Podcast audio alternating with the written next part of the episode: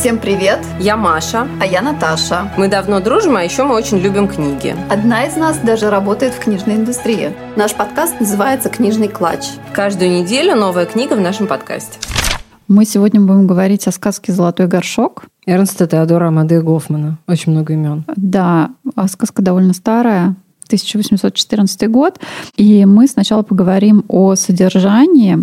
Дальше мы хотим сказать о том, что такое любовь и вообще скорость принятия решений в любовных вопросах.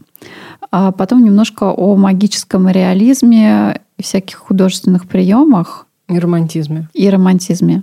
А дальше как пойдет.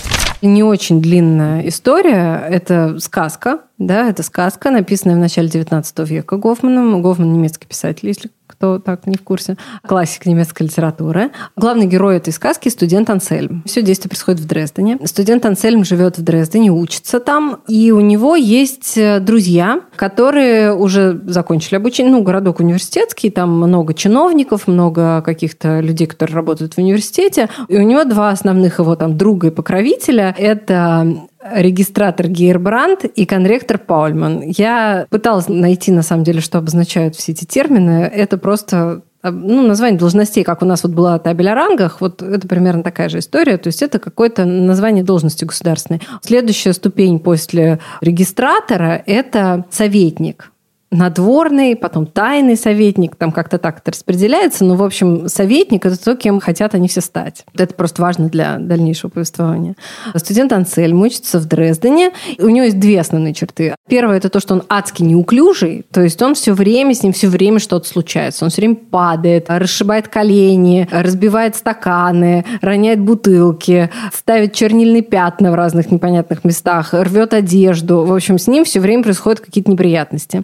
И второй момент – это то, что он талантливый каллиграф. Это про него все знают, что он очень красиво пишет, и это прям большое достоинство его. И он этим очень гордится. Мог бы пойти в Apple работать. В Apple? Да, Стив Джобс занимался же каллиграфией. Да. О, ну да, да, да, прям карьера. Ну да, он же там об этом как раз и о карьере там много говорится. Начинается сказка с того, что студент Ансельм в праздничный день идет по Дрездену, у него денег не очень много, он э, бедный студент в прямом смысле этого слова, и он скопил какую-то определенную сумму, на которую он хочет Э, пойти в бар и выпить пивка. С женщинами, с женщинами. Нет, нет, нет, с там есть. Ну, нет, там, там, да, там есть. Ну, то есть у его вот этих вот э, покровителей, друзей, у вот этого конректора Паульмана, у него дочка есть. Нет, нет, нет, там прямо а, сказано, да, да, что да, в баре да. он надеется, что вот он с кем-то там поулыбается и будет какая-то девушка. Да, но это не то, чтобы там разврат какой-то, просто он Мы предполагает, знаем, что там мы... будут симпатичные девчонки в баре. Я не знаю, я не уверена. Мне кажется, студент Ансельм так невинен, что там только разве что посмотреть на кого-нибудь. Ну, а потом, с другой стороны, они же все в трахтах ходят. Там есть на что посмотреть. Это, если что, из нашего знания немецкой культуры, традиционная немецкая одежда трахт, э, она предполагает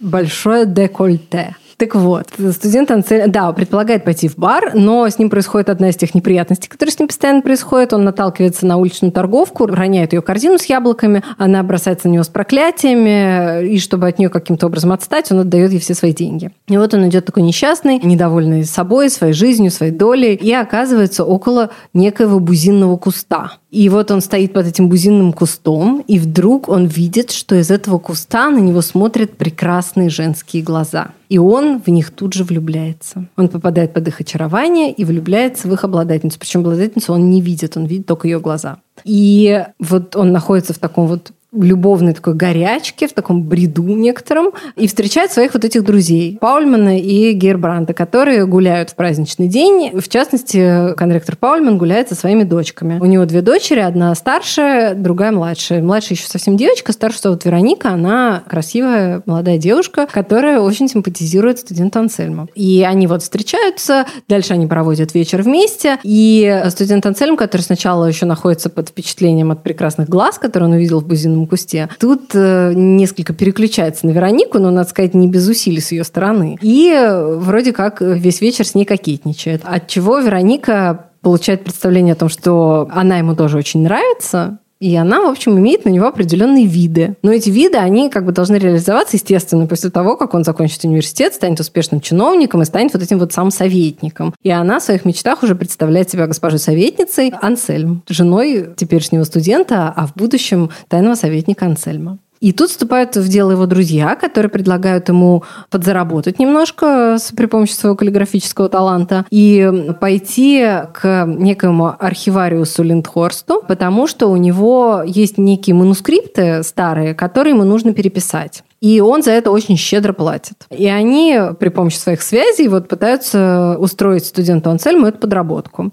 А к тому же еще надо сказать, что, видимо, этот архивариус на служебной лестнице стоит выше, чем они. И поэтому конректор Паульман, когда рекомендует студента Ансельма, которому он покровительствует на эту работу, он предполагает, что для Ансельма это дальше будет иметь некие карьерные преимущества. И, может быть, э, у него будет э, успешная карьера после этого, потому что архивариус его порекомендует куда-то там правильно нормальным людям. И он сможет жениться вот на Веронике. То есть, в принципе, э, конректор Паульман э, склонность Вероники Ансельма никаким образом не порицает, а, в общем, смотрит на это вполне благосклонно. Студент Ансельм начинает ходить, ну, вернее, он пытается сначала прийти к архивариусу Линдхорсту, который живет в большом доме, но в первый день, когда он приходит к нему на работу, у него происходит столкновение с дверным молотком. Там идея в том, что да, это немножко смешно, но, в общем, когда он пытается постучать в этот дверной молоток, а, дверной молоток в виде лица человеческого. Так вот, этот дверной молоток превращается в злобную вот эту торговку, на которую он натолкнулся во время праздника и которую он, которую он корзину уронил. И она начинает кричать всякие проклятия, в общем, пугает его до смерти, он убегает. Поэтому проходит некоторое время, прежде чем он собирает свои силы в кулак и возвращается к архивару Линхорсту, который, несмотря на то, что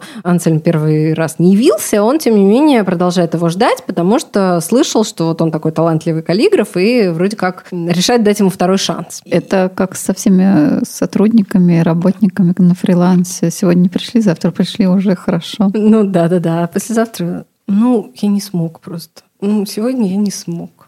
И, значит, студент Ансельм начинает ходить к архивариусу, а архивариус, в общем-то, не скрывает от него совершенно того, что он на самом деле не человек, а саламандр. Он сын какого-то божества и э, лилии некой тигровой, получился в результате их любовного союза. И вот он бессмертный саламандр, а его дочери, которые тоже родились в результате его союза с э, некой змеей, да, да, с которой он, по-моему, не должен был жениться, она тут же умерла, да, да, но, да. в общем, там тоже была какая-то трагическая любовная история межвидовая. И у него есть три дочери, которые дочери змейки у него. Младшую из них зовут Серпентина. И вот ее-то как раз прекрасные глаза увидел студент Ансельм, и в них-то он как раз и влюбился. А дело в том, что на архивариус наложено заклятие из-за того, что вот он совершил вот этот брак, который он не должен был совершать, на нем лежит э, проклятие, которое состоит в том, что его дочери змеи, и будут ими оставаться до тех пор, пока каждый из них э, не найдет возлюбленного и не выйдет замуж. И вот Ансельм влюбляется в Серпентину, она ему помогает работать над э, очень сложными рукописями, которые ему нужно переписывать. Он ходит к архивариусу Линхорсту, все вроде как более-менее хорошо, но дело в том, что архивариус Линхорст есть очень могущественный враг. Этот враг, это был какой-то злой дух, насколько я помню, который в итоге превратился в черного ворона. Этого ворона победили, но его перья рассыпались по всему миру и превратились в мерзких страшных колдунов. И одним из этих колдунов стала вот та самая торговка, которая столкнулась в первой сцене с Ансельмом. То есть она, короче, как это называется, Devil's Spawn. Ну, то есть она из чадиада и, в общем, дитя дьявола практически. Злого духа, по крайней мере. А я, кстати, вот когда слушала, не до конца понимала. Периодически там не так четко прописано, кто из них плохой, кто из них хороший. Там под конец мне уже да, казалось, да, да, там есть какой-то момент, в котором архивариус представляется не таким уж положительным героем. То есть он в какой-то момент тоже вот непонятно, потому что он тоже дитя какого-то дракона, и, в общем, нет, происхождение достаточно темное у него. Добрых но, нет. Да, но поскольку он заинтересован, видимо, очень в том, чтобы Ансельм женился на его дочери и снял хотя бы треть заклятия, он э, Ансельму всячески помогает, способствует и поддерживает его. А ведьма, ее задача в том, чтобы помешать планам, потому что помимо того, что вот нужно влюбиться вот в эту змейку, у каждой из дочерей, из этих змейк, у них есть приданное в виде золотого горшка горшка. содержащего какую-то волшебную силу. И ведьма стремится завладеть этими горшками. И поэтому она понимает, что вот если студент Ансельм женится на серпентине, то ей горшок не достанется. И она хочет этому всячески препятствовать. И одним из способов воспрепятствовать этому э, состоит в том, что она пытается задурить голову Вероники и заставить ее женить Ансельма на себе. Каким образом она это делает? Она притворяется старой кормилицей э, Вероники, которой она доверяет, и уговаривает ее, ну, как обычно, там да, заклятие. Полночь, да, пойти там на перекресток дорог, что-то там где-то сжечь, в общем, чтобы заклятие обрело силу, она должна поучаствовать в заклятии, которое должно приворожить Ансельма и заставить его забыть серпентину и жениться на Веронике. Вероника это делает, и практически это все происходит, но в самый последний момент студент Ансельм уже практически влюблен в Веронику, и он забывает Серпентину, но так получается, что, ну, что все-таки его любовь к Серпентине оказывается сильнее. И несмотря на то, что он попадает в плен, который ему приготовил... Там они все напились, потом он оказался в стекле, да, потом еще он, что-то. в общем, оказывается, из-за того, что он вот оказался неверным и чуть не предал свою любовь к Серпентине, чуть не предал Серпентину, в качестве наказания он попадает в плен. А плен состоит в том, что он оказывается в стеклянной бутылке. И кроме него там еще куча других. Да, То не, есть они в своих стеклянных Они в своих, да, но тут всех- показалось, э, что он был не первый, кого приворожили. Да, да, да, он, да, да. Ну, то есть это его предшественники, другие мужчины, которые, видимо, тоже влюбились в змеек, но в итоге их мирские привязанности возобладали. Они тоже заключены каждый в свой стеклянный сосуд, но при этом они об этом не знают, и они считают, что они живут обычной жизнью. А Ансельм видит это, потому что его любовь все-таки открывает ему глаза на истинное положение вещей, и он понимает, что он на самом деле вот является узником вот этой бутылки. А еще он понимает, что колдунья решила наконец вступить в открытое противостояние с э, архивариусом, с Саламандром и готовится к битве. И Ансельм, э, ему удается благодаря невероятным усилиям раскачать свою бутыль так, что она издает громкий звук и в последнюю секунду предупреждает Саламандра о готовящемся нападении. И поэтому Саламандру удается выиграть эту битву, а там описана такая совершенно феерическая битва, в которой участвует Саламандр, в которой участвует кот, э, попугай. При этом это все в таких эпических масштабах. Это вроде как начинается в одной комнате, но при этом там видно, как между ними происходит просто огромное сражение с пламенем, с какими-то летающими перьями и так далее, и так далее. В общем, это эпическое сражение заканчивается тем, что все-таки архивариус побеждает злую колдунью, убивает ее. Да, а Саламандр дарует своему попугаю новые очки. Да, в награду за помощь. Да, кот выступает на стороне колдуньи, а попугай на стороне Саламандра. Ну, в общем, Саламандр и попугай побеждают, Ансельма они освобождают, и Ансельм женится на Серпентине и уезжает вместе с ней жить в Атлантиду, потому что очевидно, что обычная мирская как бы, жизнь для них слишком банальна. Да, но... И становится поэтом еще. Да, а серпентина, она превращается в какой-то момент в женщину все-таки. Да.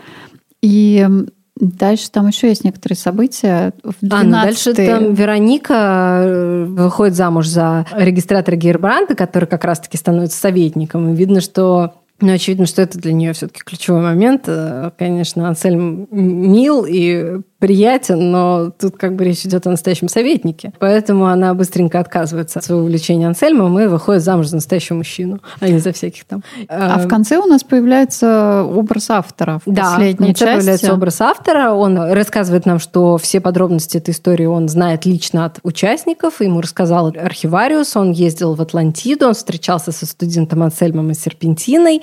И, в общем, везде он побывал и все видел собственными глазами. Но как это произошло, он рассказать нам не может. Потому что обещал хранить тайну. Но в конце еще он уже приходит к Саламандру домой и пишет за тем же столом последнюю часть. Да, что Ансельм сидел, переписывал рукописи. Да. да, и там ему Саламандр потом говорит, Атлантида есть немножечко и у тебя в голове, не то же ли это самое, ну, в общем, такое закрут какой-то. Психоделический несколько да.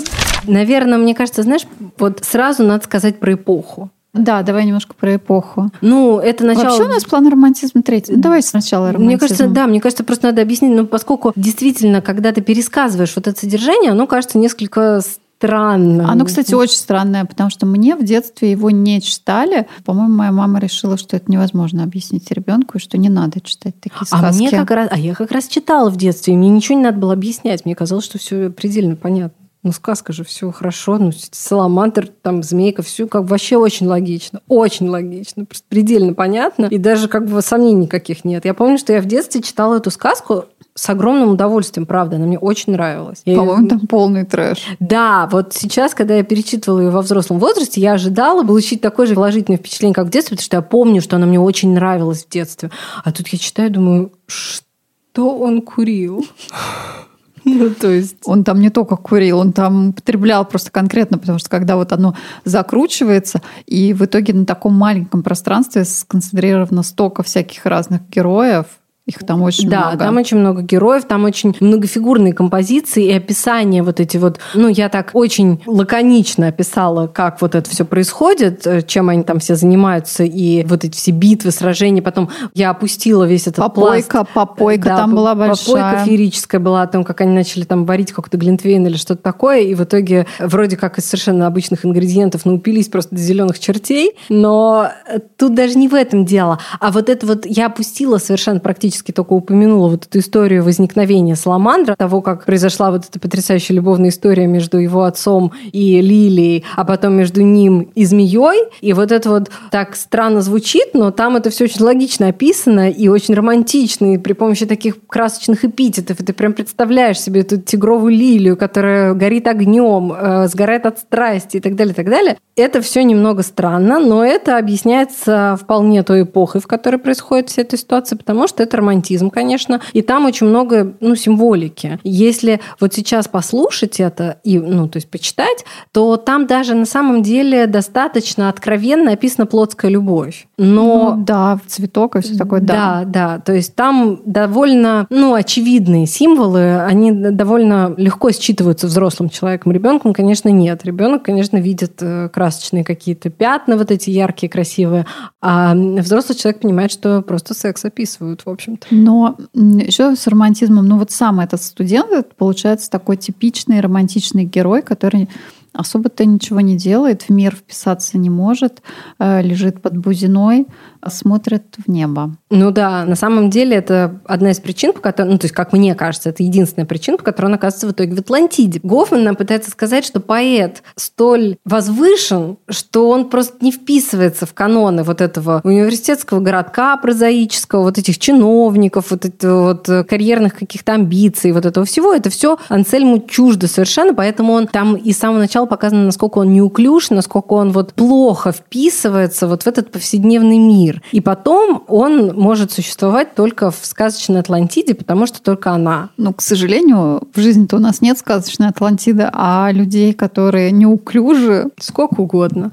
Ну, ты знаешь, вот, кстати, сейчас мне пришло в голову довольно интересное сравнение. Ну, довольно такое странное. Я читала «Сумерки» подробно, скажем так, в своей юности. И я должна сказать, что ведь именно так описывается Белла. Там же тоже как бы читателя, это прекрасная Стефани Майер, прекрасный мой любимый автор, э, восхитительная литературное дарование века, она на самом деле подводит э, читателя, очень, э, читательницу, очень аккуратно к тому, что Белла вот вынуждена стать вампиром, потому что она не создана для вот этого мира людей, да, обычного, в котором она живет, и там это показано именно теми же самыми способами. То есть там тоже показано, что Белла дико неуклюжая, она постоянно падает, постоянно что-то себе там режет, разбивает, постоянно в синяках, в кровище там и так далее. Это называется вот. плагиат. Да, да, да. То есть это Списала. прием, который э, используется в литературе, вот, чтобы показать, что герой предназначен для чего-то другого, чем вот наш обыденный мир. А мы останемся на прагматичной стороне. Ну, мы как бы и за вампира замуж не собираемся выходить, а или за змею, там, не знаю, как это. Нет, нет, не будем такого делать.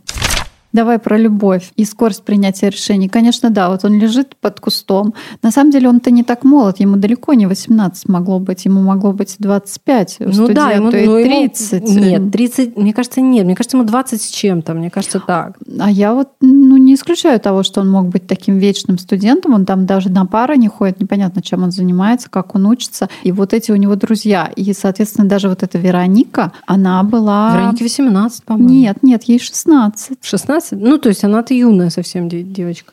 Да, она юная, но а потом в итоге тот, кто на ней женится, еще старше. Да. Там как ну, в два раза, а то и больше разница, и все ну, нормально. Да, там да, там да, там нормально. Ну, слушай, с другой стороны, быть в два раза старше 16-летней девочки, это как бы тоже, в общем, не то чтобы уж зрелые годы, уж скажем так. Смотря с какой колокольни смотреть. Ну, это да.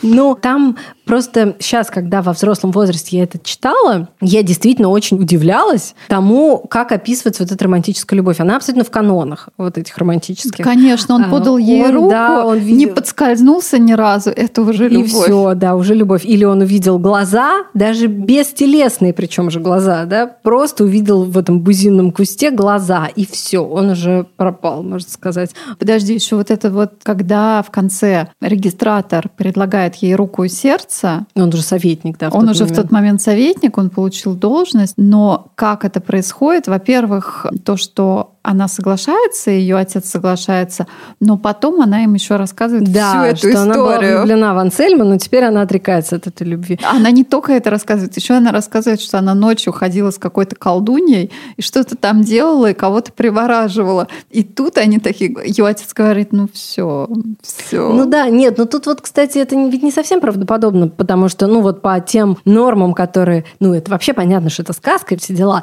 но просто вообще вот так вот представить ситуацию. Начало 19 века – это очень строгие нравы. И вот чтобы девушка ночью одна куда-то поперлась, и об этом, не дайте господи, узнали, что она была одна ночью неизвестно где, да ее никто не возьмет замуж после этого. Ну подожди, что значит одна? Она была с ведьмой. Она была присмотрена. Ну, знаешь, если предположить, что ведьма это бред, то как бы неизвестно, где она шлялась, с кем и чем она занималась. Она там еще про кота какого-то рассказывает, знаешь ли, неучтенного. Ну, получается... Который был племянником. Она же говорит, да, что да, да, кот был племянником. колдуньи. Что за кот? Ну, в общем, любовь, э, решение принимается очень быстро, Да. молниеносно. А даже вот этот Саламандр э, со своей э, женой, она умерла сразу же. Да, и он тоже, типа, там ее увидел, и сразу влюбился, и сразу три змеи родились. Прям моментально. Мы, конечно, просто старые, циничные... Ладно, старые не будем. Мы просто циничные взрослые женщины, поэтому, когда мы пытаемся всерьез воспринимать эту историю насчет того, что можно влюбиться в глаза с первого взгляда навсегда и так далее, нам это кажется, ну, крайне вообще неправдоподобным, и мы думаем, дружочек, ну нет. Но это абсолютно в канонах романтического стиля. Конечно, это и есть романтическая любовь. Но она такая очень поверхностная, получается, глаза. А что там за глазами-то? Но там может быть мерзейший характер, конечно. Змеиный, знаешь Ну, ли. Так, наверное, и есть.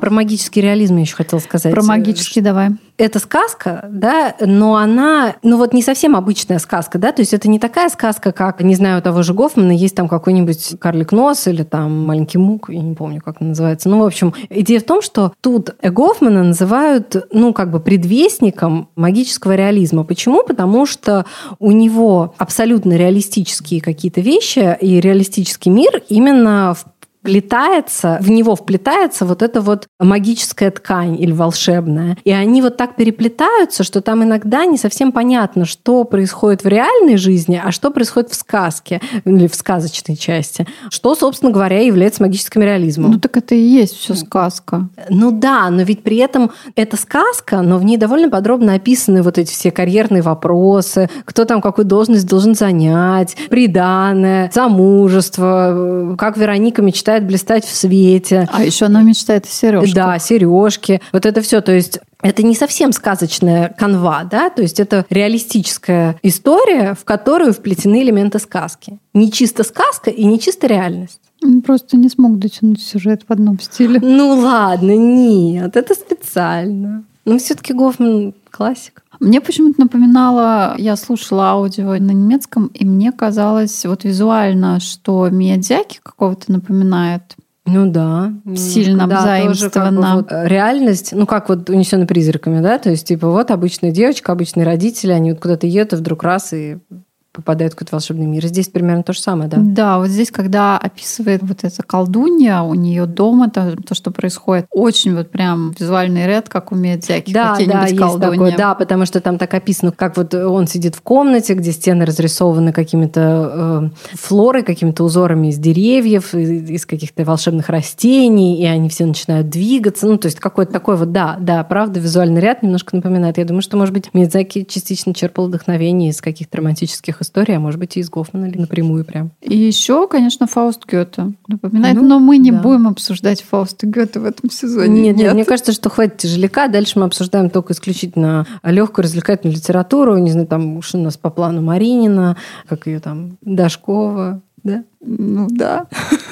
Ну, в общем, дальше мы обсуждаем только что-то очень легкое и жизнерадостное.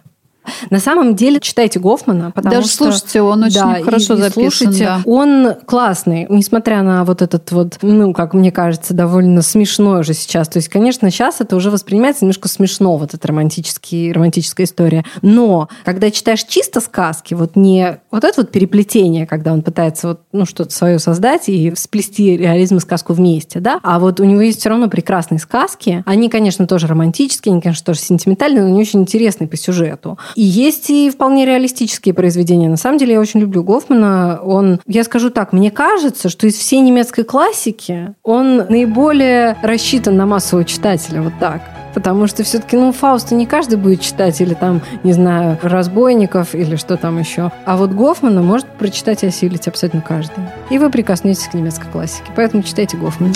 Спасибо, что дослушали до конца. Мы будем рады вашим лайкам и звездочкам. А еще подписывайтесь на наш телеграм-канал «Книжный клатч».